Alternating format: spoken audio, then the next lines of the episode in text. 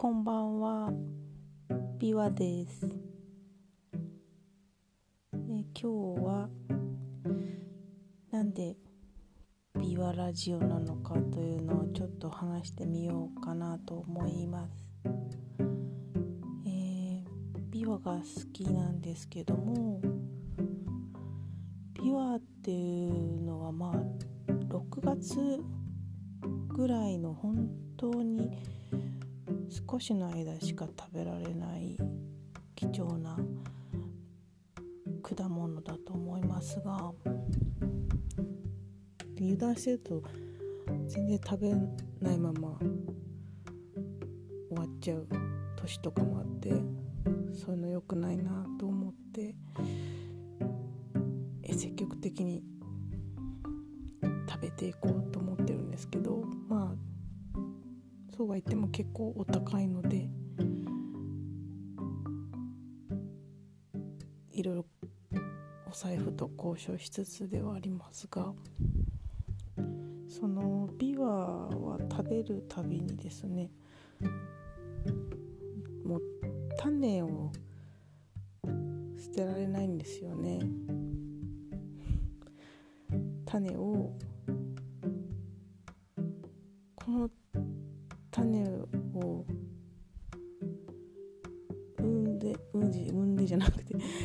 めて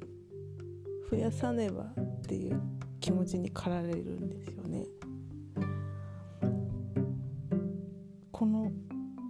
この人の子を残したいみたいな気持ちでビワにもそんな感じになってしまいそれでビワの種を取っておいて結構その後発芽させて育ててっていうのを結構やっていてでこのポッドキャストのなんか表紙の写真みたいなのも今育てているビワなんですけどこれ3代目なんですよ。あのビワ三郎って一応呼んでるんですけど初代初代のビワはまあビワ太郎ですよね初代だからはあのー、間違って狩られちゃったんですよね。悲しいことに。結構、まあ、この写真ぐらいやっぱり大きくなってたんですけどあのーまあ、マンションの敷地内なのでこういうそう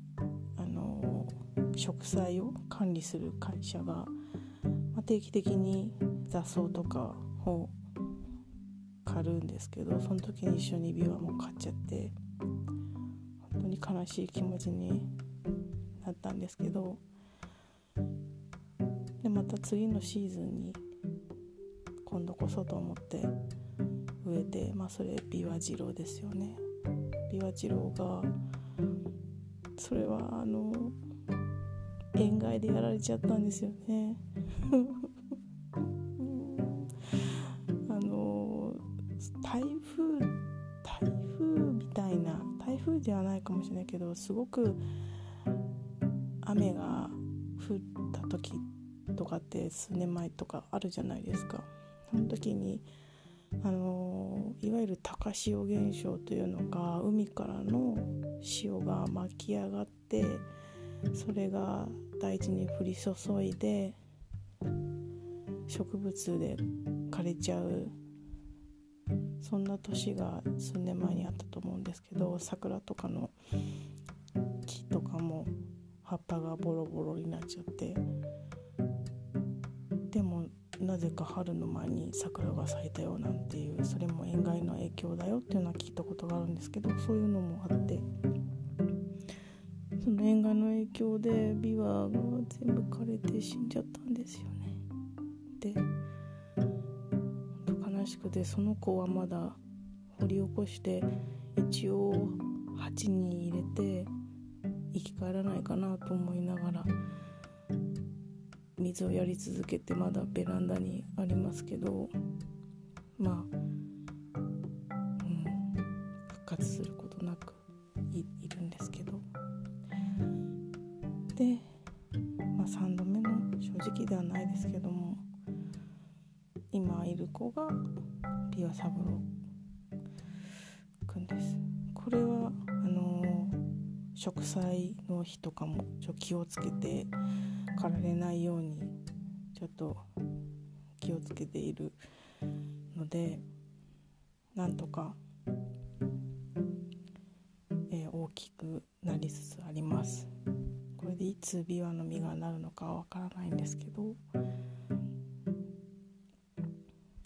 ことあるごとに、えー、水を水や肥料をあげています。ちょっと今ピンポンってなったので誰かな？今日はここら辺にしたいと思います。それではまた明日。